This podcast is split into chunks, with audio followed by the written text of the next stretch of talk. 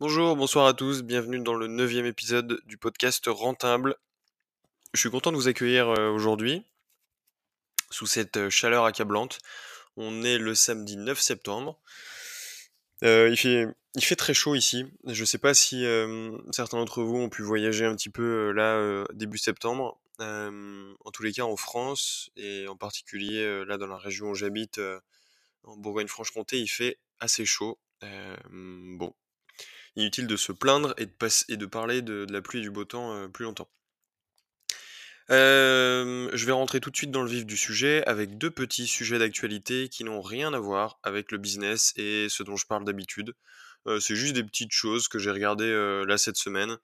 Il y a eu plusieurs événements, entre grosses guillemets, hein. c'est peut-être un peu gros comme mot et fort événement. Mais il y a eu plutôt, des petits, des petits événements sportifs, on va dire, des petites compétitions que j'ai suivies de près ou de loin parce que j'aime bien ça.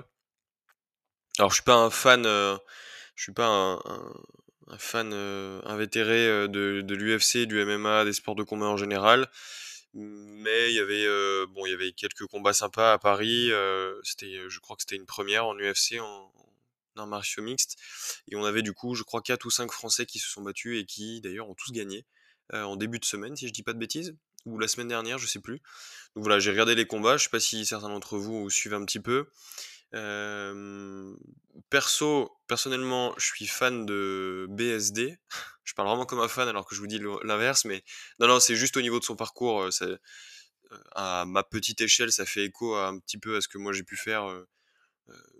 voilà, on a plus ou moins le même historique, mais encore une fois à ma toute petite échelle. Euh, c'est et même au niveau du personnage, des valeurs et de ce qui ce qui véhicule, je suis je suis assez fan. Donc voilà, j'ai suivi son combat, euh, comme d'habitude, il a été bien valeureux, il a gagné. Euh, et il y avait le combat de notre cher mascotte, j'ai envie de dire, le fameux Cyril Gain. Je pense que lui, par contre, il y a peut-être plus de monde qui le connaissent, je sais pas, j'ai du mal à me rendre compte. Donc le grand monsieur chauve, son surnom c'est Bon Gamin, je sais pas si vous avez vu passer ça sur Twitter ou sur Instagram, qui lui aussi a gagné du coup. Et bah, je crois que c'était hier, je suis tombé sur, sa chaîne YouTube. Je savais pas du tout qu'il avait une chaîne YouTube, en son nom et tout ça, qu'il anime, vraiment régulièrement. Je dirais une bêtise, mais je crois qu'il a 20 ou 30 000 abonnés, quelque chose comme ça, ou peut-être un petit peu moins, mais mais ça reste quand même assez conséquent, c'est intéressant. Et je trouve ça vraiment sympa, le fait qu'il y ait des sportifs comme ça, des sportifs de haut niveau, qui essayent de enfin qui font plus qu'essayer, hein, qui montent une communauté et qui l'animent, qui qui, parlent de, leur métier, de leur sport et tout ça, je trouve ça super. Et même qu'ils fassent du divertissement autour de ça, parce que c'est un peu, peu l'idée aussi de sa chaîne. Et je me suis posé une question un peu sur le personnage. Je vais pas m'attarder dessus parce que tout le monde n'est pas fan et le but c'est pas qu'on fasse une heure là-dessus. Mais je, me suis posé un peu la question de sa vraie vocation. Je l'ai vu faire des collabs et intervenir. Euh, je vais pas regarder les vidéos, mais j'ai vu qu'il avait, qu'il était passé sur plusieurs chaînes euh, comme celle de GMK dans les voitures et tout ça. Euh, et je me suis posé un peu la question de sa vraie vocation. Quand on regarde le profil de Benoît Saint-Denis, vous irez jeter un œil si ça vous intéresse, juste pour votre curiosité, votre culture perso, euh, votre culture sportive perso. Euh, quand on voit la mentalité Benoît Saint-Denis et la mentalité Syrienne, c'est deux mondes différents. Pourtant, les deux ont des parcours, les deux ont des parcours atypiques avec des, voilà, bref, ils, ont des parcours un peu atypiques. Et on pourrait supposer que, que Cyril serait un peu dans la même, des mêmes dispositions au niveau du mindset et tout ça que, Benoît Saint-Denis. Peut-être qu'il l'est. En tous les cas, c'est pas du tout ce qui fait transparaître. Et je me suis un peu posé la question de sa vocation. Euh, en tous les cas, si c'est calculé de sa part et qu'il se sert de l'UFC comme d'un tremplin pour ensuite avoir une carrière de créateur de contenu euh, qui fonctionne bien, bah, je trouve que c'est un vrai bon coup d'accélérateur pour lui et c'est plutôt malin de sa part. Euh, voilà, c'est juste mon avis extérieur, je me trompe sûrement, hein, ça reste un excellent combattant et il est sûrement fait pour ça aussi. Mais c'est sur le principe, je trouve la, mécanique intéressante et, je pense qu'il y a plein de sportifs qui gagneraient à faire ça. Il y, a, beaucoup de sportifs qui ont du mal à vivre de leur sport encore aujourd'hui. Euh, je sais que dans l'athlétisme, dans des sports comme ça un peu moins connus, la natation, je crois que c'est un peu, c'est assez compliqué aussi. Euh, voilà, bah, tous les sportifs n'ont pas la chance de vivre de ça.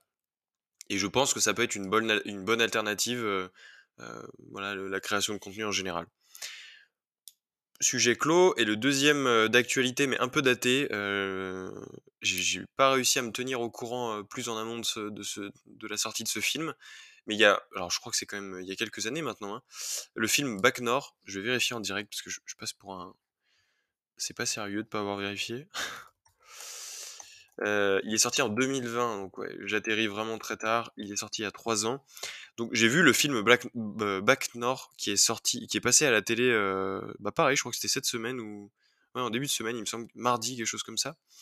Il est parti il est passé sur la 2 ou la 3 et c'était un film, je tenais à aller le voir, il avait fait un peu parler de lui, il abordait des choses qui avaient pas l'air faciles du tout avec un côté vraiment très réaliste. Et bon, bah, j'ai pas été déçu, c'est je vais pas du tout prendre parti, d'un point de vue politique, m'exprimer là-dessus, c'est pas du tout le débat. Je suis suis pas la bonne personne, heu et j'ai rien à gagner à j'ai pas d'idée à défendre particulière, heu, là-dessus, sur ce terrain-là. Mais c'est bon, c'est assez choquant, hein, le je sais pas s'il y en a parmi vous qui l'ont vu, mais c'est un film qui pousse et qui force forcément à réfléchir, peu importe les aspects qu'on prend en compte. Il y a plein de choses qui dérangent dans ce film, que ce soit, du côté gouvernement comme du côté, «citoyen» entre guillemets, parce qu'on n'est plus trop sur des citoyens, lambda là. Mais il y a beaucoup de choses qui dérangent et voilà, je pense que c'est un film qui est pas important de voir, mais en tout cas, il faut en avoir conscience qu'il y a des endroits en France qui sont, dans cet état-là. Voilà. Et dernier petit sujet d'actualité, heu, donc là qui est directement lié à moi, hem, je vous saoulerai peut-être moins une fois que je l'aurai reçu, mais voilà, ma Tesla du coup devrait arriver dans un petit peu moins de 2 semaines. Je dois aller la récupérer, heu, je crois la semaine du, du 20 septembre, quelque chose comme ça. J'ai plus la date exacte en tête, mais voilà, ce sera, donc dans une semaine et demie, 2 semaines, c'est enfin, elle sera enfin là. Je suis bien content. Alors il y a un autre point, dont je voulais je voulais parler avec vous, c'est, heu, le le le l'aspect études. Si je devais en refaire, pour ceux qui me connaissent pas beaucoup, j'ai pas fait énormément d'études. J'ai juste un bac, ES et une première année de licence de droit que je n'ai pas validée, en bon élève sérieux que je suis et ensuite je suis tout de suite rentré dans la dans en gendarmerie. Et et avec le recul, alors il y a eu un long moment, heu, quand je suis sorti je suis sorti justement, de de l'armée, de tout ça, de bah, j'étais, sans filet, sans parachute, j'avais pas d'autre expérience que celle-ci, qui était au final, pas assez pour, se dire, «Bah, je peux avoir une carrière intéressante, je sais pas, dans la sécurité privée ou quelque chose comme ça». J'avais pas du tout assez de bagages et je pense pas que ça m'aurait plu. Et bah, j'ai longtemps regretté sur cette période de transition, le fait de pas avoir fait plus d'études, de pas avoir fait plus de bagages, de pas avoir réussi à trouver ma voie. À force de persévérer, de bosser, ben, j'ai je vais pas dire que j'ai eu la chance, mais je suis bien content d'avoir réussi à trouver quelque chose qui me plaisait et qu'aujourd'hui j'en suis là, heu, dans le e-commerce et cetera. Mais ça a pas été facile la transition et longtemps j'ai regretté le fait de pas avoir fait d'études comme je disais.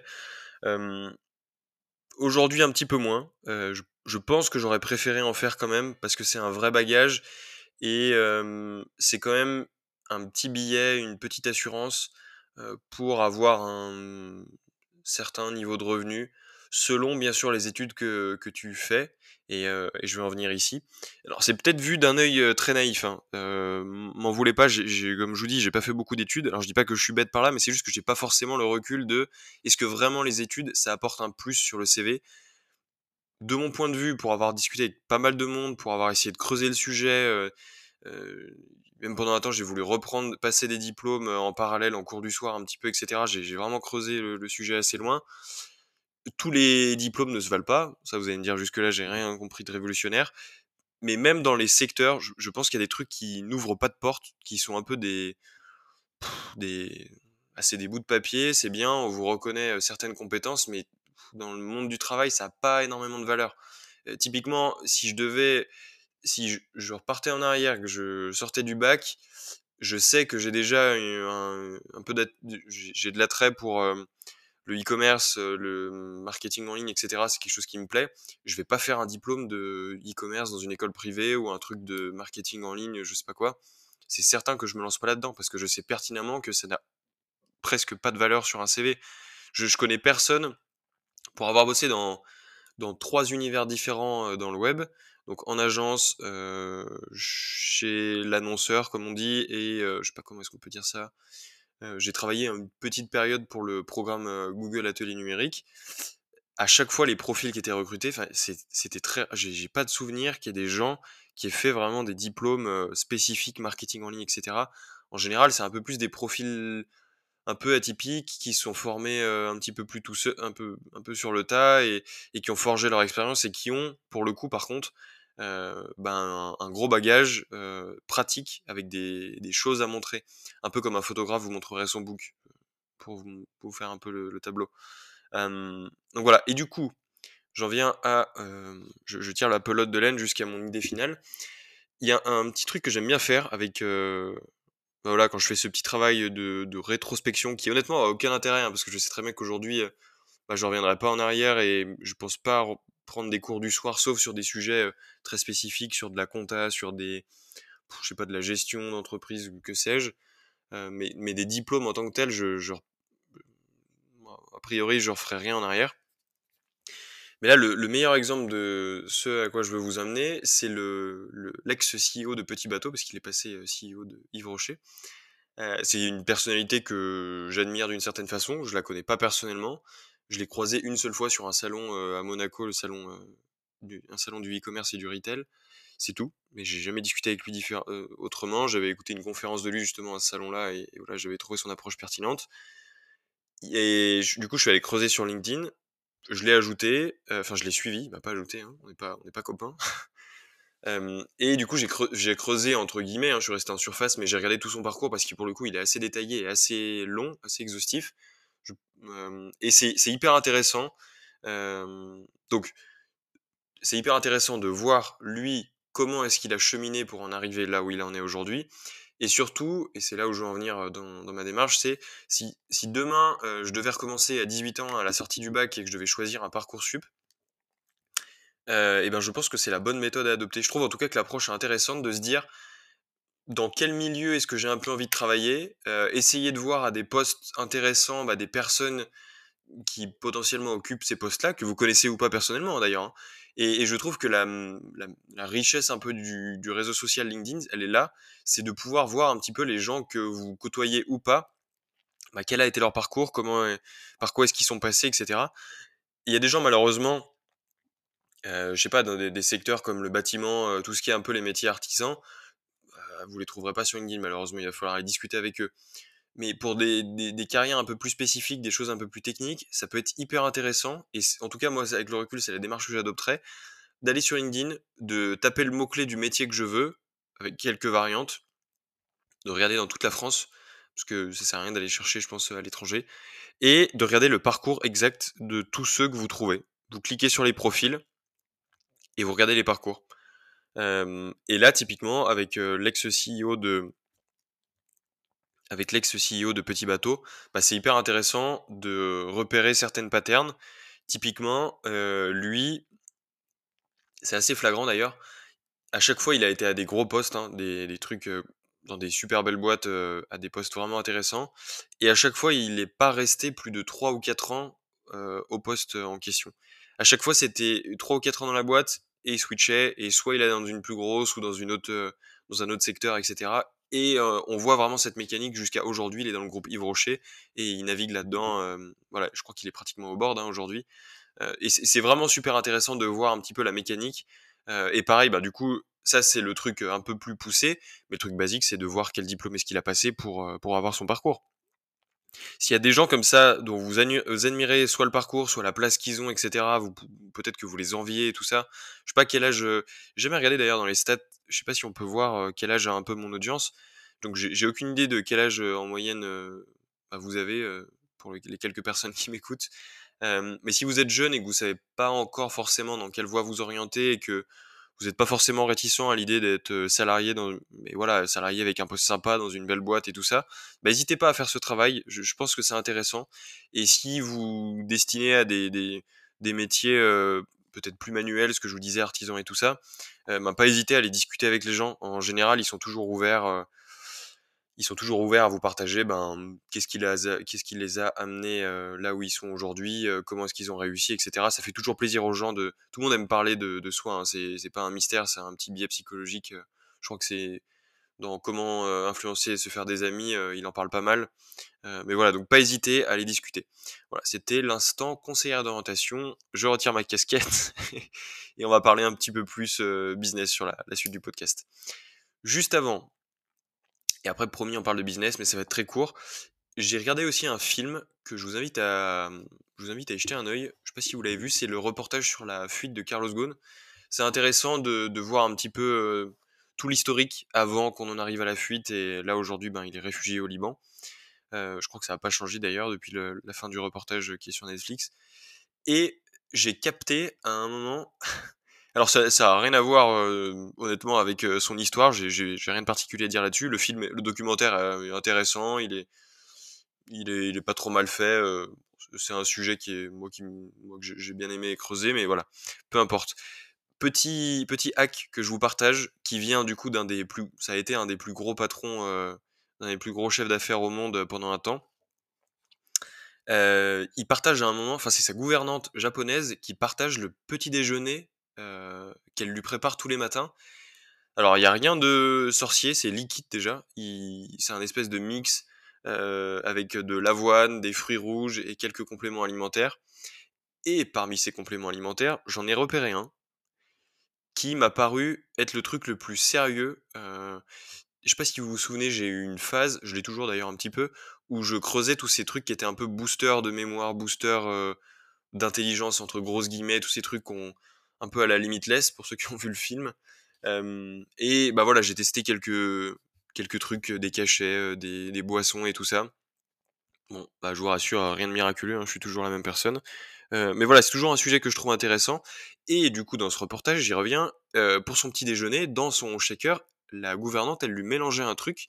Ça s'appelle du coup, je vous livre le secret. C'est un mec qui est quand même assez intelligent, qui est bien câblé. Moi, je sais que je vais en acheter, euh, juste par par acquis de conscience et je vous conseille de faire la même chose. Ça m'a pas l'air du, tout chimique, chimique et la composition me paraît vraiment crédible pour que ça, ça ait des bienfaits, des bienfaits en tout cas. Donc ça s'appelle Brain On, donc cerveau en anglais et on euh, comme on-off. Et euh, c'est euh, i3 Live. C'est un peu chelou, mais bon, ça doit être le nom d'un truc. c'est les marques un peu de, de labo. Donc c'est la lettre E, le chiffre 3 et live comme la vie. Voilà, et du coup, vous tapez le nom du produit, c'est ce que je vous ai dit, Brain On. Et vous avez, alors lui, il prenait sous forme de petits sachets, et en fait, dedans, euh, alors c'est censé améliorer ton focus et ta clarté d'esprit, euh, d'avoir un mood balance. C'est au niveau de l'équilibre de ton humeur. T'as, as une humeur euh, qui est saine, entre guillemets, qui est équilibrée. c'est bien pour le stress, et c'est bien pour augmenter la concentration, etc. Et là-dedans, il y a notamment, je dirais une bêtise, j'ai plus en tête, la composition. Mais c'est des choses assez saines. et allez, allez creuser au niveau du, allez creuser au niveau de la composition, mais vous verrez, c'est vraiment intéressant et c'est, je pense que c'est sain. Vous pouvez y aller les yeux fermés. Mais c'est pas un conseil, pas un conseil médical pour le coup. Faites ce que vous voulez. Donc voilà, petite, euh, petite pépite entre guillemets. Il y, en a, certains d'entre vous qui n'ont sûrement rien à faire, mais je vous la partage quand même. Euh, bon, on en revient au business. J'ai quatre points à partager avec vous. Euh, je vois que ça fait 18 minutes qu'on est ensemble. Je pense que le podcast devrait durer à peu près comme d'habitude. Une quarantaine de minutes, pas plus. Je sais pas dans quelles conditions est-ce que vous m'écoutez, est-ce que vous êtes en train de marcher, est-ce que vous êtes en train de faire la vaisselle ou quoi. Mais voilà, ça peut vous donner un, repère sur le temps qui vous reste à passer avec moi dans vos oreilles. Alors, vous l'avez peut-être remarqué, je suis actif maintenant presque plus que sur bah, via ce podcast, via ces différents épisodes, pour une raison assez simple. J'en vois aussi de temps en temps sur mon canal Telegram, mais typiquement sur Instagram, sur YouTube, ça pour le coup c'est une erreur, mais j'y reviendrai. Et donc voilà, TikTok et tout ça, je, je suis plus du tout présent. J'ai aussi laissé de côté malheureusement bah, les emails quotidiens, pas quotidiens du tout, les emails hebdomadaires. bon, il y, a plusieurs raisons à tout ça, je vais vous expliquer. Pour l'instant, les formations, elles sont mises de côté pour une raison simple c'est pas du tout une source de revenus principale, c'est même une source de revenus qui est proche de zéro, moi, pour moi. Je vends très peu de formations, je l'ai jamais trop poussé, je pense que je sais pas les vendre non plus. C'est vraiment, il y a, c'est vraiment pas ma démarche et j'ai du mal à l'adopter.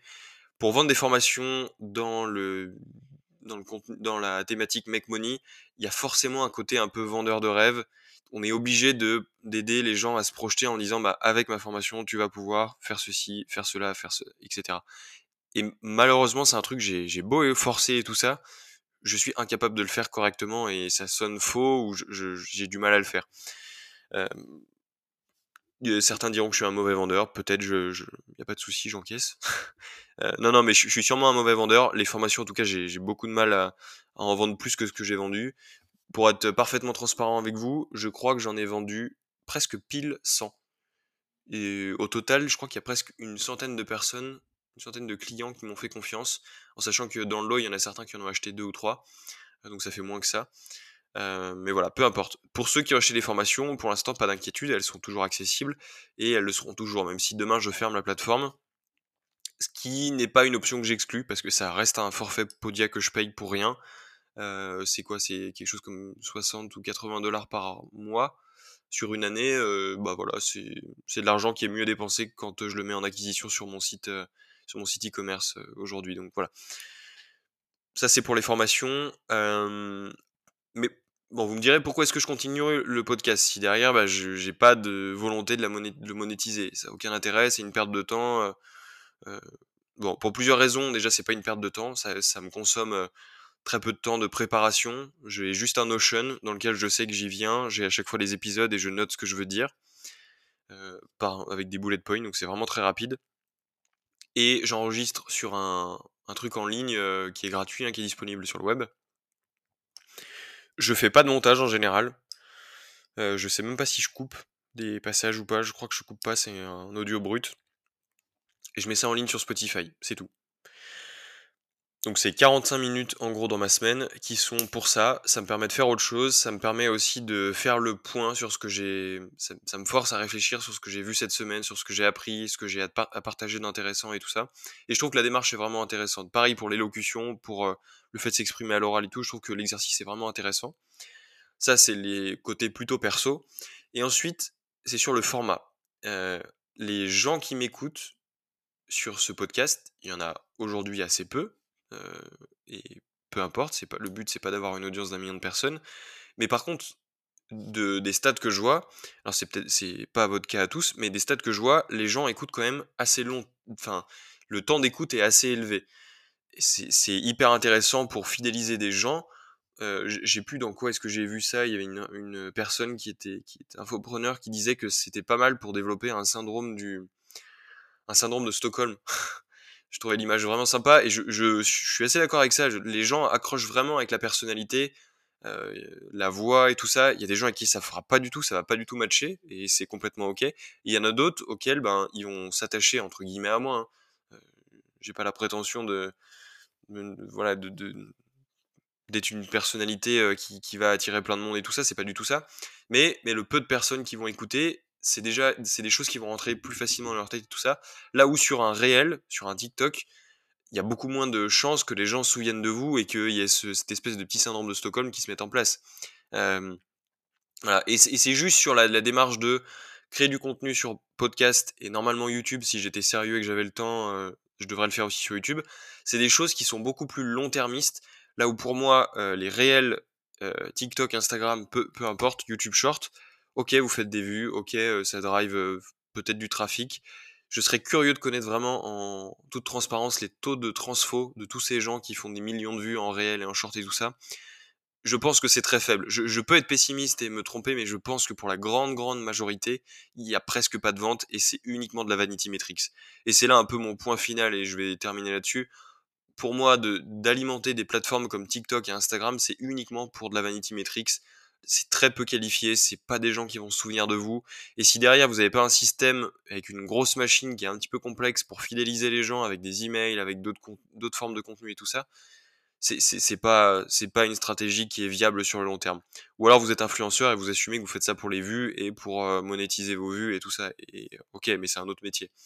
Euh, et clairement, moi, j'avais, j'étais un peu embêté parce que j'avais les, euh, passez-moi l'expression, j'avais un peu le cul entre deux chaises entre ben oui c'est cool de vendre des formations ça se fait un petit peu au fil du contenu que je crée et tout ça je j'ai pas de gros investissements c'est des marges qui sont plus intéressantes que le reste et tout ça mais pour que ce soit pertinent et tout ça pour alimenter toutes les solutions les emails la, la solution d'email Mailchimp Podia, etc., les prestataires qui travaillent dessus sur les pages de vente et tout, bah tout ça c'est quand même du cash qui tous les mois est investi dans un truc qui est au final pas bien abouti et, qui est pas vraiment super optimisé.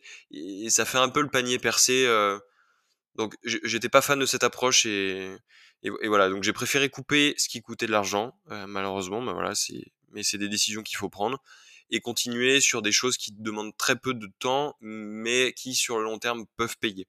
Encore une fois, je peux me tromper, hein, le podcast l'année prochaine, peut-être que j'aurais pas gagné un euro avec, mais d'un point de vue perso, euh, je sais que j'aurais beaucoup appris, même s'il y a deux personnes qui m'écoutent. C'est pas le cas, hein, je vous rassure, je fais quand même pas ça pour deux personnes. Mais si demain il y a, que deux, si l'année prochaine il y a que deux personnes vraiment qui qui ont écouté ce que j'ai pu dire et même que j'ai pu juste aider un petit peu, ça, me suffira et, moi j'aurais suffisamment appris. Euh, il n'y a pas de problème, je serai complètement ok avec ça.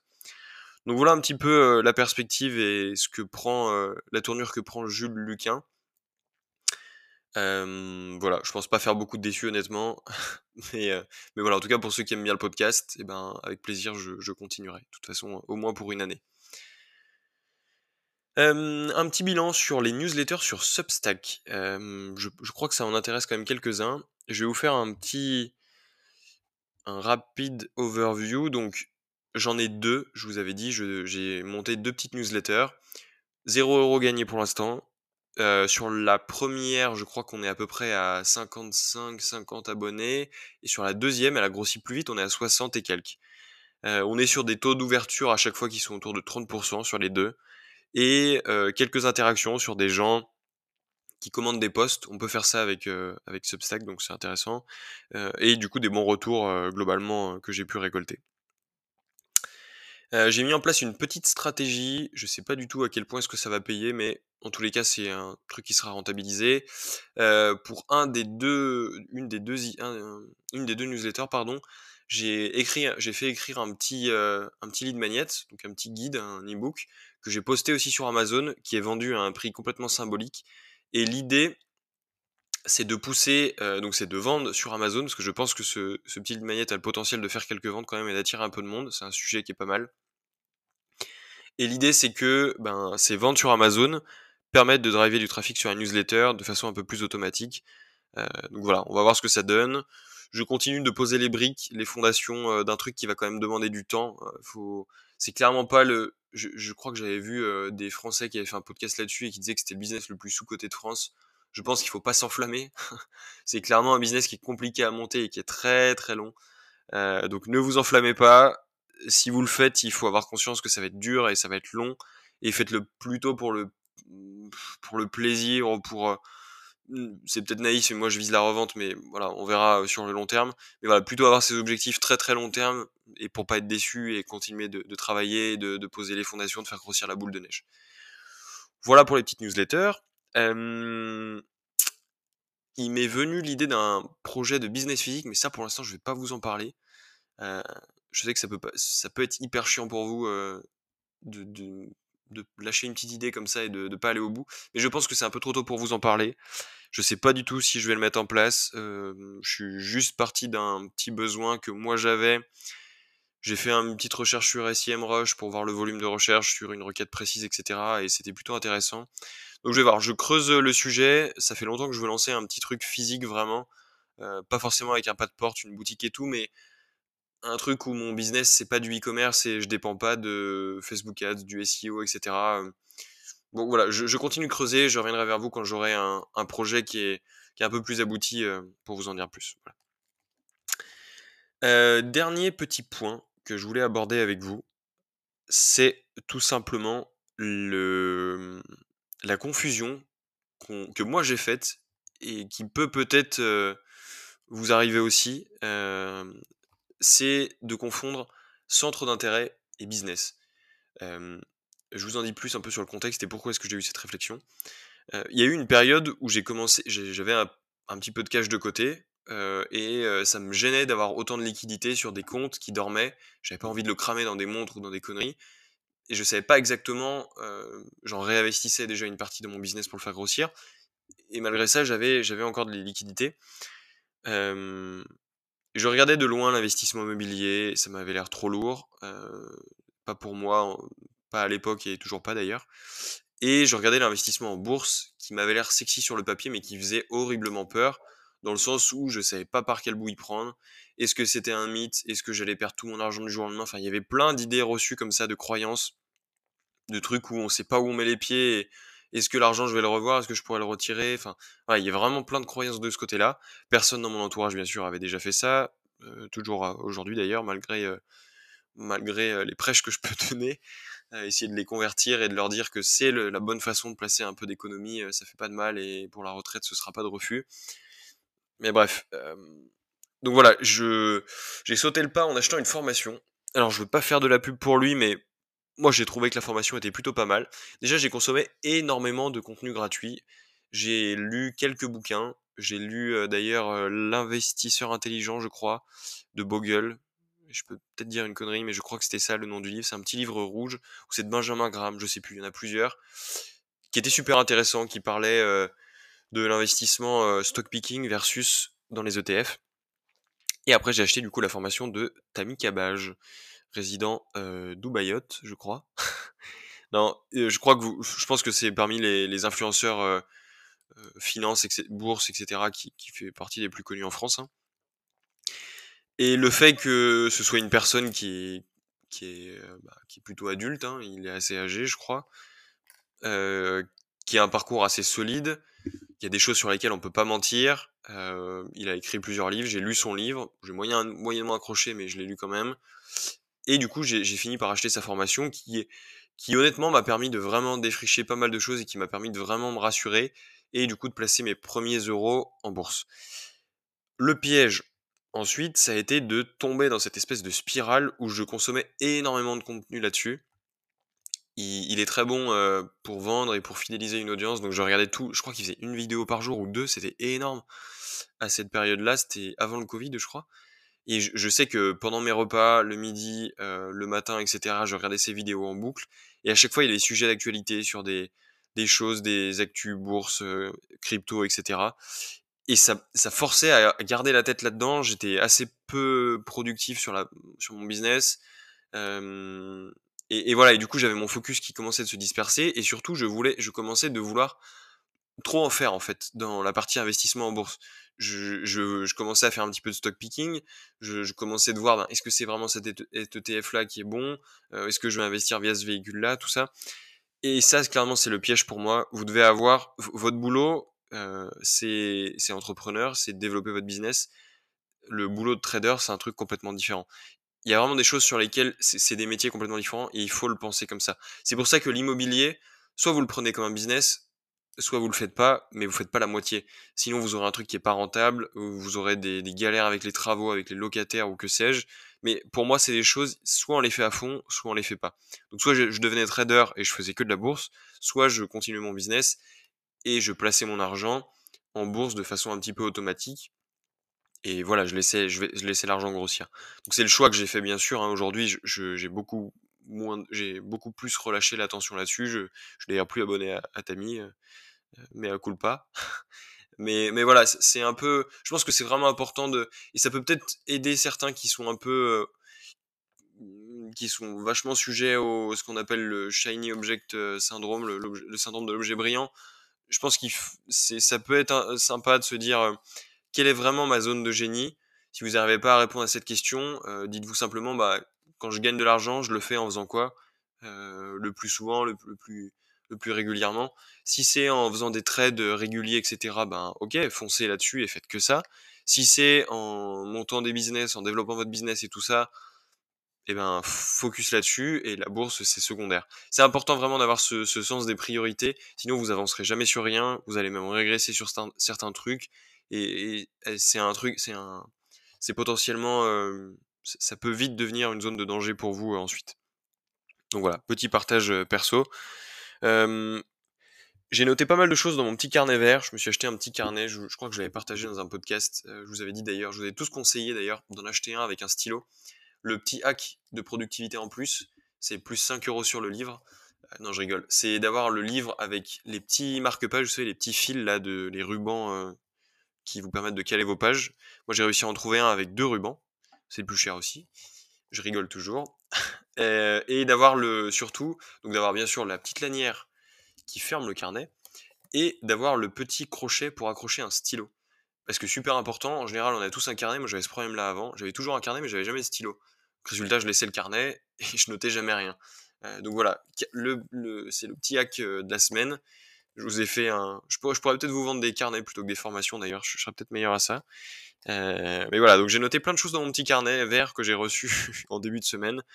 voilà, je vous ferai un petit retour la semaine prochaine, des petites choses intéressantes, un peu plus business. Là, j'avoue, c'était un podcast un peu en dilettante. J'espère que ça vous aura pas déplu quand même. Et comme d'habitude, si vous voulez me faire des retours, euh, pas trop sur Instagram, plutôt sur euh, Telegram, dans les commentaires, il n'y a pas de souci, même si ça n'a rien à voir avec ce que je poste. Je, reçois bien les messages et je réponds à tout le monde. Et, voilà, au plaisir d'échanger avec vous. Sur ce, je vous dis à la semaine prochaine, travaillez bien et profitez bien de votre dimanche.